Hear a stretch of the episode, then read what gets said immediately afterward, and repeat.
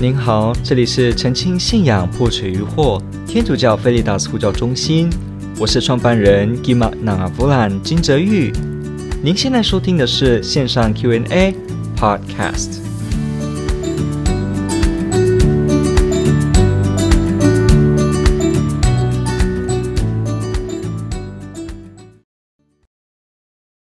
他问的问题是。有手淫的恶习要如何改善呢？OK，这个问题是一个很真实的一个问题。为什么？因为它涉及到的就是不只是我们对于性方面的基督徒的一个态度、一个理念，它也牵涉到我们怎么看我们的身体，还有我们怎么看有关于天主所给我们关于生育这些事情的观念。那所以这个是一个很重要的一个问题，真的是感谢提问者他提问，他提自己的经验，说他有一个手淫的恶习，那他希望能够怎么改善他，这是非常好的机会，所以真的是感谢他，因为天主教的基督徒我们非常的重视所谓的这个贞洁 chastity，不过呢，很多人对这个方面有许多的误解以及迷思，他们就会借此呢来攻击教会，以为教会是一种所谓的反性主义，就是这个 anti-sex。所谓的不要性或者无性或者崇尚一种都不要有性的一种角度来去看有关于人这件事，可是其实呢，这其中的误解点非常多，所以我们来看一下这个问题。首先，我们先定义一下什么叫这个手淫哈，因为我们是既然这个问题提出，我们真的是直接的要来谈它啊。手淫就是英文的 masturbation 哈，那当然这个通常在年轻人用语里面可能不会直接说手淫这么正式，可能就会比方说打手。像类似这样的用语，那它的意思呢，就是机械性的去辅动生殖器，使得产生性高潮，达到所谓的这个 女男女性就是排卵，那 女性就是这个 女性就是卵巢，然后男性就是射精。OK，所以呢，这个呃，当然，哎呦，我刚刚有点要更正一下，因为排卵是这个 MC 周期一半的时候，所以就是指是指女性的性高潮，这里更正一下。那首先呢，这个所谓的手淫这件事情，在教会而言呢，它本身是一个客观的一个罪恶，它是一个不对的事情，它里面涉及到的是很严重的一个错误。不过我们。必须先了解一件事情，就是许多的人在不同的教材当中、不同的书籍，有时候看到描述手淫的时候呢，是用一个好像很正面的角度描写它。尤其比方当今的这个性教育的课本，那像这样子的话，我们怎么理解呢？我们这个做护教学，我们理解教会的教导，我们该如何了解这些事情呢？OK，我们先来澄清几件事情。第一个。天主教会是不是主张一种 anti-sex 呢？是不是主张一个反对性生活，或者是反对有性这件事呢？答案是 no，没有的。天主教会认为性是天主创造我们人，使得我们人可以分享他创造生命的恩宠的一个礼物。所以性呢，是来自天上给人赋予人本身的礼物。为什么人会需要繁殖？为什么人呢会有这个性欲？性的欲望使得我们可以去做生命的传演。这个呢就分享了天主创造生命的工程。所以我们可以说，以前很多神学家他们会说，天主创造世界这么奇妙，但是他。把这奇妙的创造、创化的工程呢，分享给了人，使得人呢也同样能够分享哈。特别是像是女性，我们的这个妈妈们，她们特别的在。孕期产程当中，整个分享了天主创生生命的这个礼物，所以天主教会从起初就是非常保护性，非常的崇高的去去捍卫性，不要让人扭曲性。也之所以呢，会有许多关于这些贞洁方面的教导，也就是因为这是来自于对性的重视。所以，如果一个说法说天主教会是反对。呃，性的，那这个是绝对是错误的说法，因为性也像一刀两刃一样，它可以杀人，它也可以拿来切菜做美好的料理一样。当性在它正是能使用的地方使用的时候呢，它就能够不只是分享天主的创造工程，它也体验，甚至呢验证，甚至体会了夫与妻之间这个崇高爱情的结合。所以这个部分呢，我们说性在它特别、它神圣的。他应属于的位置的时候呢，他是极力的被教会推崇以及保护的，甚至不容许他被滥用。所以，我们知道十诫的第六诫这个物行邪淫，我们就看得出来，这个性呢是特别被保护的。物行邪淫的意思，并不是说哦都不可以有性啊，好像说人家会误会说天主教的基督徒都认为人不能够有性哈，或者是甚至会误会以为天主教会的想法是一听到性就整个是排斥过敏，好像完全的不能接受啊。其实这是非常不对的，因为性就是天主创造人很自然的，而且来自天主的旨意。一刀的两刃一样的，我们也可能因为自己的意志滥用这个性，使得这个性就变成了一个陷害别人也陷害自己的一个不好的工具。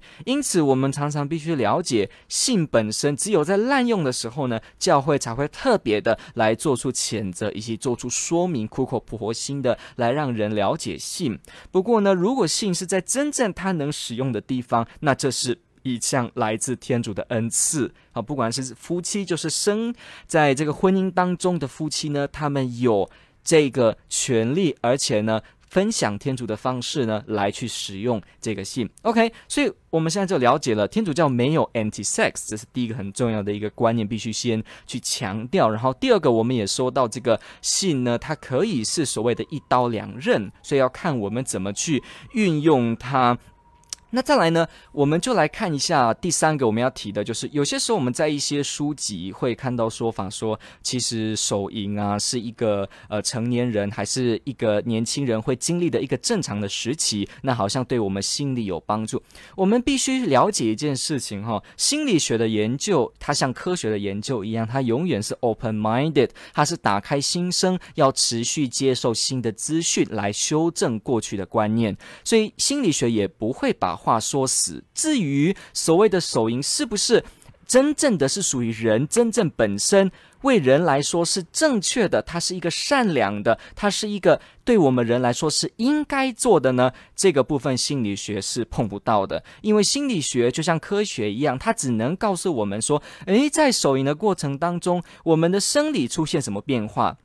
我们的心理可能出现什么防卫机制跟变化？好像似乎这么做的人，他不会产生某些问题，所以这个数据量化出来就提出一个解释。好，我们要知道科学的 data，科科学的数字出来，数字本身是不讲话的，讲话的都是科学家，诠释数字的也是科学家。换句话说，数据都是中性的，可是数据出来由人解释这个部分，就会随着这个人的预设立场，随着这个人本身他所持有的观念来去进行解释。所以其实连科学家的解释也会有不同，科学家解释之间的差异，这就让我们看出了，因为心理学是一门科学的方式，所以会看到他并没有要把话说死。因此，我们回到一个最基本的原点，就算心理学的研究或者某些的这个呃对人类的行为，他发现。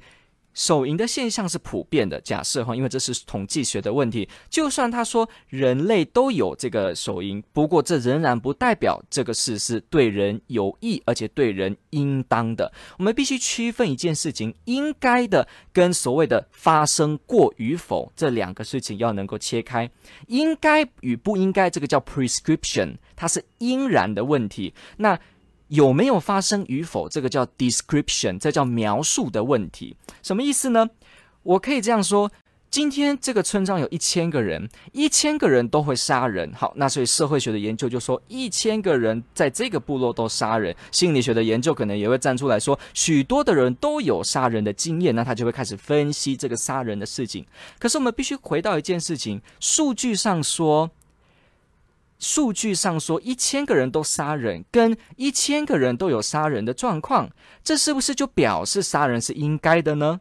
你这里就会发现到了一个事情的应该与不应该，它的道德上的对与错，跟这个事情究竟发生多普及是两回事。今天我们可以说，诶，大家都说谎啊。可是，请问大家都说谎，会不会就等于说谎这件事的本质是一个道德上应该的事呢？我们会发现这是不一样的。其实，在道德的哲学上也早就做了很清楚的定义，prescription 跟 description 是不同的。你不能因为说大家都有这么做，因为数字是高的，所以就等于这个事是应当的。好，如果所有的事情的对啊，我们指的对错是指道德上的，道德上的对错都只是因为这个事情有被多少人来做的话，那这样我雇佣一群人，让他们到处的抢钱，那这时候因为抢钱的人数攀升，就会导致抢钱这件事是道德上可以的，但是我们知道这不可能是道德的推论，所以呢，这个是很奇特的，呃，很不能接受的一个推论，就是我们用数字跟普及度与否，就直接来说明一个事是应该。以及不应该，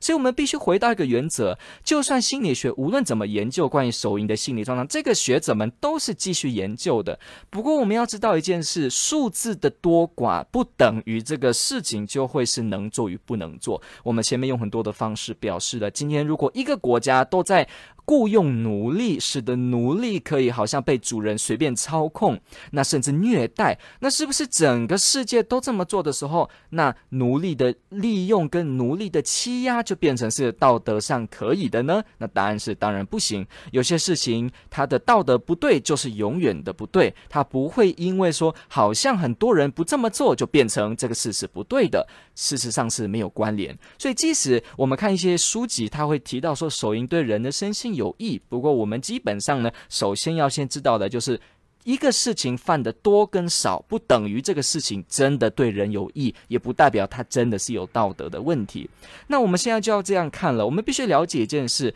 有些的书籍他去写到说手淫是人类的现象，然后对人有好处跟帮助的时候，我们必须留意这一点。您在读这些文章的时候，你要有一个批判性的想法，我们可以去仔细问，为什么？这个诠释者会这么觉得这个事是没有问题的呢？只是因为很多人做吗？还是只是因为这些写书的人他预设了说，我们都不要某些的这个传统的，或者是说文化道德，或者是说宗教性，或者是说人自己用理性自然推出的道德，我们是不是？是不是他就表示他不要这样子的一个呃论证的结果，这个结论，所以他就直接告诉你说这个结论是手淫是可以的呢？我们必须有这样的一个想法去看这些数字。当今天的书籍提到这个事是可以的时候呢，我们还是要仔细的去想一下，说，诶。作者为什么的结论会认为可以呢？因为数字并没有说话，说话的是科学家以及诠释者。所以诠释的科学家如果站在一个立场，就是反正我都不要反对性，性就是一个崇尚解放自由，呃，这个性解放完全自由。那他如果预设这个立场，他有这个 presupposition 的话，那这个 presuppose 他预设的话，那他自然就会直接导致一个结论，告诉你说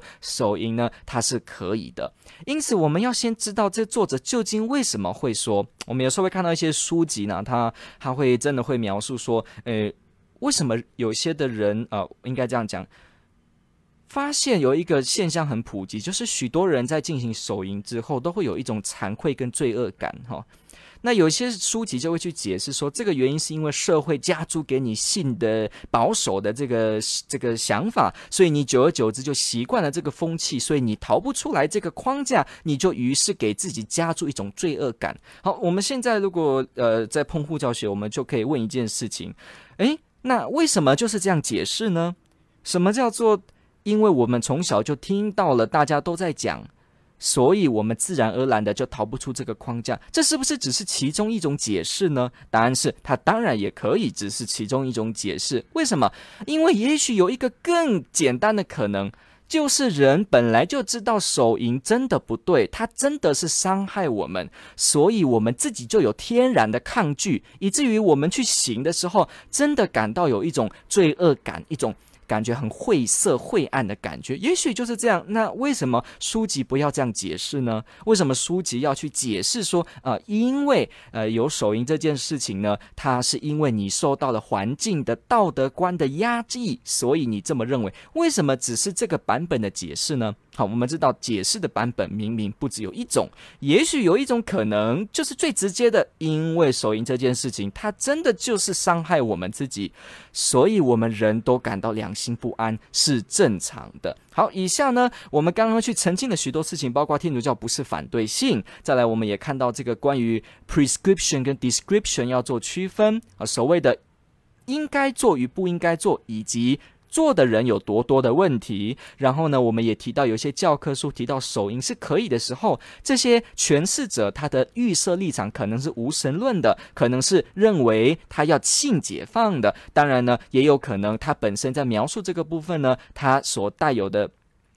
呃，他所带有的观念呢，是他希望你要能够去突破一些所谓的传统氛围。那也许呢，我们从这个部分就会发现我们。好像教会的部分不知道怎么进行这个解释，好像呃教会的想法好像显得很很受保护跟这个保守，好像不晓得这个信的价值等等的。OK，那我们刚刚也交代了这些事情之后呢，我们现在来进一步就来好好的谈，为什么我刚刚会讲说。也许最简单的解释就是手淫本身就是对我们人造成道德的谴责，所以我们自己就会天然的抗拒它。所以呢，手淫会带来我们自己的罪恶感是正常的。好，我希望所有听众朋友们是打开心胸，我们一起来思考这件事情。来。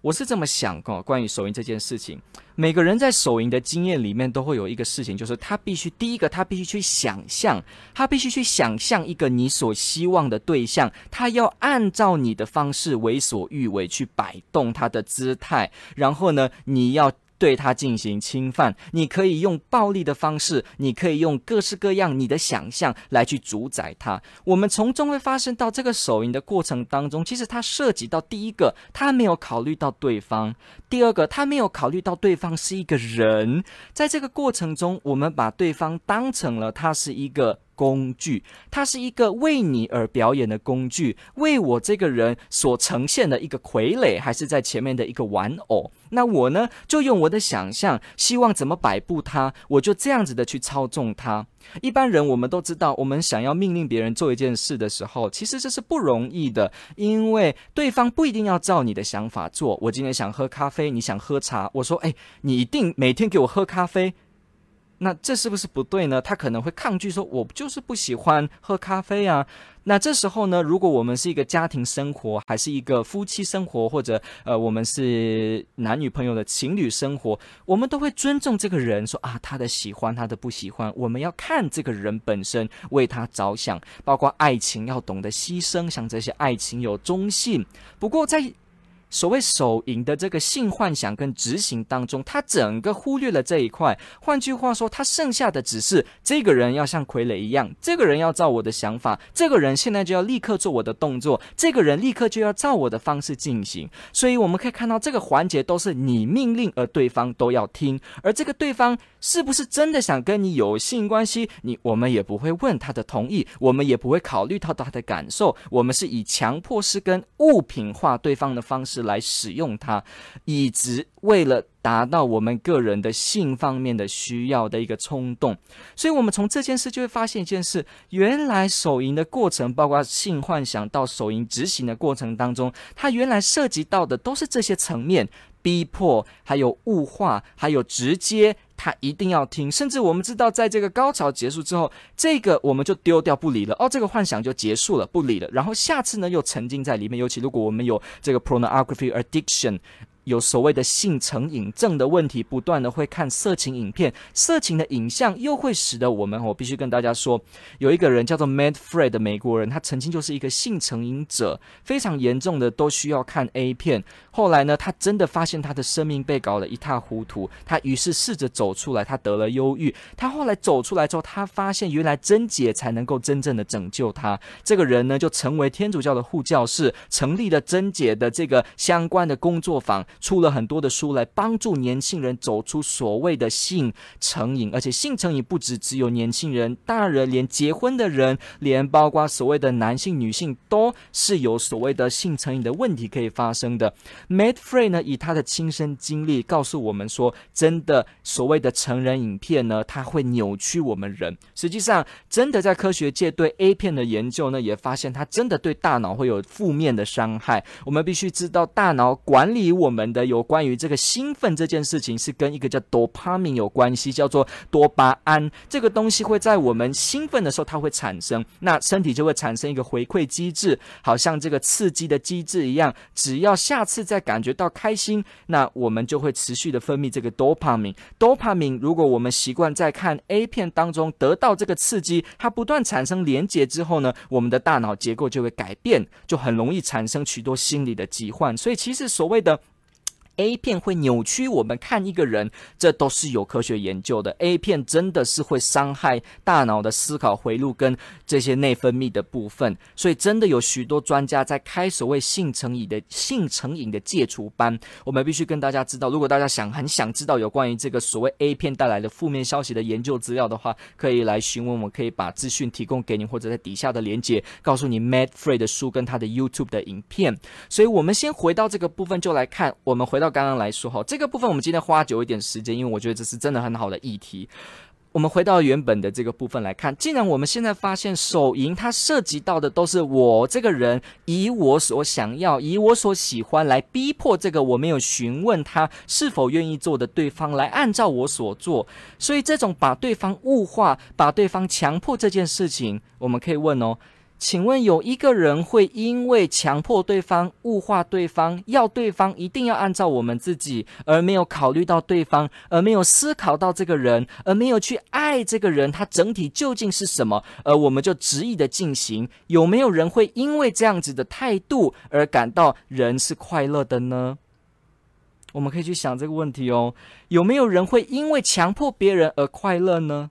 大部分我们知道没有的，人类的经验告诉我们，我们强迫别人做一件事，看到人不愿意的时候，我们是不喜欢的，我们是会感觉到有同理心，会抗拒的。那如果我们今天逼迫一个人，他一定要照你的想法做，这种逼迫怎么会让人感到快乐呢？怎么会让人感觉到有成就感呢？这种所谓的你就一定要按照我，立刻就要解决我，把你当成一个物化、物品化的一个商品的时候，我们有谁会喜欢把别人贴标签呢？答案是没有。所以会发现，其实为什么所谓的手淫会造成人的心理上的这种罪恶感？为什么有一种解释是它真的是有所伤害，它的罪恶感是正常的？因为我们现在分析下来就会知道，诶。我们强迫别人，跟我们要别人照我们，不去考虑这个整体的人。我们平常不一定要手淫，光做别的事情，这样对别人的时候，我们都会感到不安了。那何况在手淫的时候，怎么不会感到不安呢？所以，我们整理一下：第一，只要我们拆解一下手淫过程当中的心理历程。第二，我们去思考这个每个历程，它的意思究竟是什么？比方这样，他要按照我的想法，他要立刻按照我现身在我眼前，然后他要按照我穿我所要想的服装，这些等等的内容，是不是就像是我去强迫一个人一样呢？那我们再去思考，我们日常生活中做这样的事情的时候，为什么我们会感到不安？那为什么在手淫上面，我们就反而要催眠自己，认为这个事不应该不安呢？也许就是最直接的，我们不会因为强迫别人，我们不会因为陷害别人而感到开心。所以，为什么手淫的时候人真的会感到罪恶感？我们必须知道一件事：我们教会是去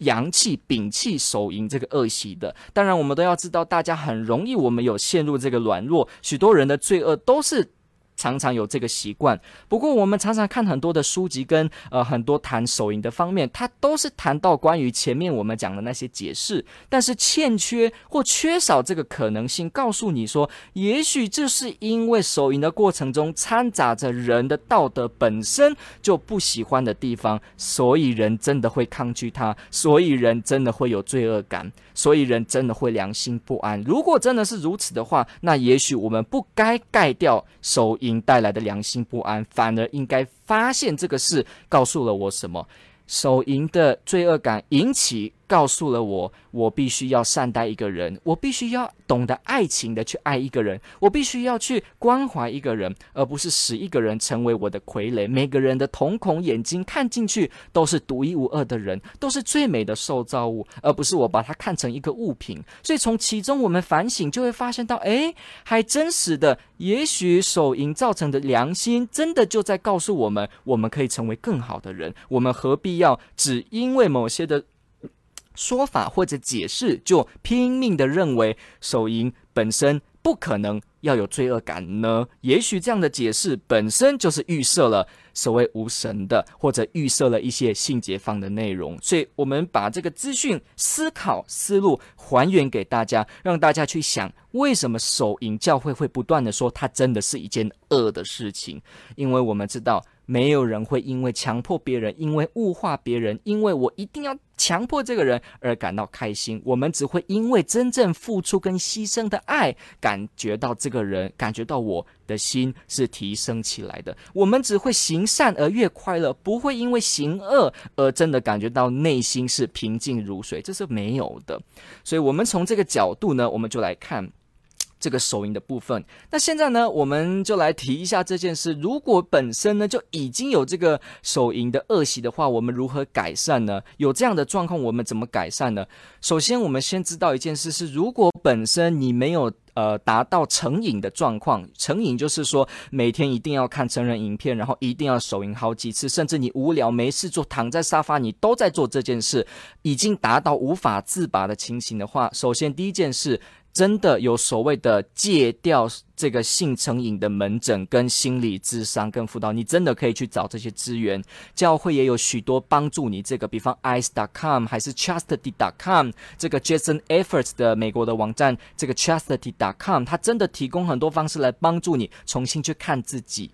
那。这个部分呢，就是如果你是已经有成瘾的状况的话，那你真的可以寻求专业的协助帮助你。实际上，在美国还是在许多地方都有这个所谓性成瘾的匿名戒瘾协会，大家就是匿名的 （anonymous） 的来一起进行所谓的戒除性成瘾问题，来回到自己的婚姻当中。我们很多人呃去寻求这样的帮助，而真的得到了很有效的改善，甚至发现他们有写很多的书籍来分享他离开了性成瘾的问题之后，他真的人生得到解放。你想看这边相关的讯息呢？你可以看美国的这个 Courage Courage 这个组织里面有提到许多相关的一些文章，也可以看到他们怎么说明自己从性成瘾当中走出来。欢迎你去做这个搜寻。那如果你本身是没有到达这个成瘾的状况，你真的只是有时候会软弱，就这样子的话，那怎么办呢？其实基本上而言，第一个事情你可以做的，首先及时的状况下，我们受到诱惑的时候，我们真的先进静下心来祈祷一下，简单。我这个祈祷不是指你立刻念玫瑰经哈，啊，你可能没有那个时间。我指的意思是你立刻静下你的心，而马上告诉自己说，这个诱惑又来了，这个挑战又来了。我想要求天主帮助我，天主求你帮助我，让我能够从这个世上学到你的爱，学到你的旨意。所以恳求你帮助我。接着呢，你就立刻离开这个会造成你困扰跟诱惑的地方。比方你是在某些场所，你就立刻离开它。心理学的研究也有许多支持。当我们的身体移动或改变的时候呢，在动作在改变的时候，大脑的思路回路就会改善。所以如果我们这个时候马上去倒一杯水，还是去外面运动，它真的是能够转移注意力，帮助我们改善它。那再来呢，我们也可以时常去默想有关于性这个主题，常常去想，为什么我看一个人的脸的时候，我要看到是那个人，而不是看到这个工具？我们常常去思考、去反省、去想天主的爱，这些所谓的跟天主的爱去不断反省，也会加深你的。对天主跟对人的尊重之情，这个训练是更重要的。我们要常常花时间去想说，为什么我喜欢手淫？为什么手淫真的不对？为什么他会伤害我？为什么他会让我感到不安？再来继续去想，为什么贞洁让我快乐？为什么我有真正的爱能够让我自在？为什么我有牺牲的心情跟付出跟忠诚，我会更成熟、更自在？我们去想这些为什么的过程中，也因为我们的思想。不断的扩充，我们人也更有抵抗力去想这些事情。所以平常的默想，平常的训练，再来呢，还有我们刚刚所说的暂时转移注意力这些事情，也会帮助我们改善。再来呢，还有一个部分就是，如果真的我们大家听众朋友们，我们有在看成人影片的习惯，真的是奉劝就不要再看它。呃，这个教宗若望保禄二世在他的书中有写到说，其实成人片 A 片这件东西里面的内容太少了，里面的内容太少了，因为他交代给你的事情，他告诉你的事情非常少，只有告诉你什么呢？好，这个当然就不是他说的。现在我说。为什么要讲说 A 片给人的内容非常少？因为他就算播了几个小时下来，他真正给你的东西就只有你的想法，你可以立即操控这个人，而这个人就立即照你的想法，就只是这么一回事。所以他没有交代。男女之间的爱，他没有交代夫妻之间的忠诚，他没有交代恋爱当中的牺牲，他没有交代什么叫我为你而我去牺牲我自己，我去把最好的给你，把你最喜欢的给你。为什么没有去想到这些？我的人格的成熟，我要怎么去保护你？我怎么想到以后我们的孩子？A 片不会交代这些，A 片只会让我们看到的就是。只有这么短的回路，我要做，而你就立刻呈现。这种我们刚刚已经分析过了，一瞬间，一瞬间很快，好像免洗筷一样，这样子一拆开用完就丢掉。这种所谓 disposable 非常容易就丢掉的东西，怎么会引起我们的注意呢？这种所谓的一打开就丢掉，你看哦，你用过多少双免洗筷呢？我们用过非常多免洗筷，你会用过一双丢掉就还记得它是哪一双吗？不会，你就会直接觉得下一双再开就好了。A 片也像这样，当它呈现给我们的就是如此的，在利用一个人的时候，我们就会很清楚的不会看到性爱之间其实是一个夫妻真正相爱、忠诚跟辛苦的家庭，认真的抚养小孩，还有对爱情的见证，这些在。丢掉的免洗筷、免洗碗身上是不会看到的，它就只是拆开就丢掉。你甚至连看这个这个筷子有哪一点不一样，你都懒得看，你就直接丢掉了。A 片也让我们错失了学习真爱的机会，错失了学习浪漫的机会。它直接给你跳到你要的感官刺激，那它跟你吸这个，你跟使用 cocaine 苦柯碱，跟你抽烟立刻要得到所谓的烟瘾的快感有什么差别呢？实际上，在科学的研究，多巴胺的角度，这个 endorphin 脑内啡的研究，这是没有差别的，真的是没有差别的。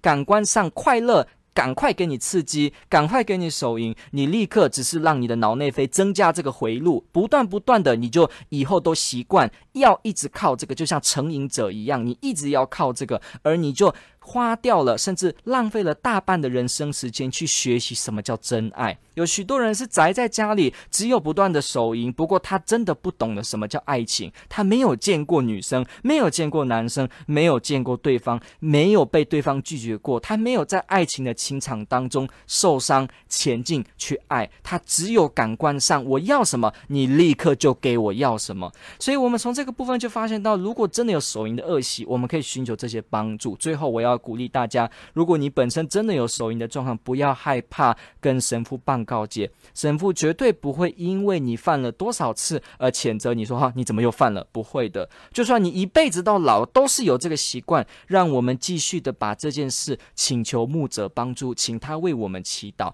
一次又一次的这个跌倒经验当中，我们站起来思考，我们该怎么爱人。我们人生永远都在学习，永远都在不断的修正自己，永远都在让自己。你的生命更加的开阔，所以不要担心，不要害怕自己是呃怎么样的人，我们都会有软弱，就让我们继续依靠天主来帮助我们。因此，我们从刚刚的这个部分去了解到很多的面向，希望这个部分的提供呢，也来呃提供所有网上朋友们做参考。那直播结束之后呢，这些所有的内容都会同步上传到 YouTube，大家可以重复的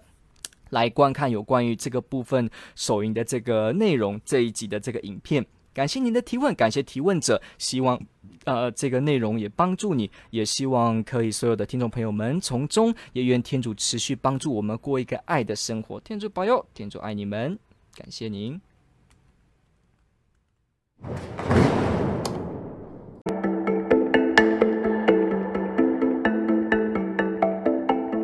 感谢您的收听，若您喜欢本系列节目，支持护教学与福传相关推广。欢迎来到我们的 FB 粉丝专业以及 YouTube 频道，点击订阅哦，也别忘了我们的 Podcast 频道的订阅哦。天主保佑。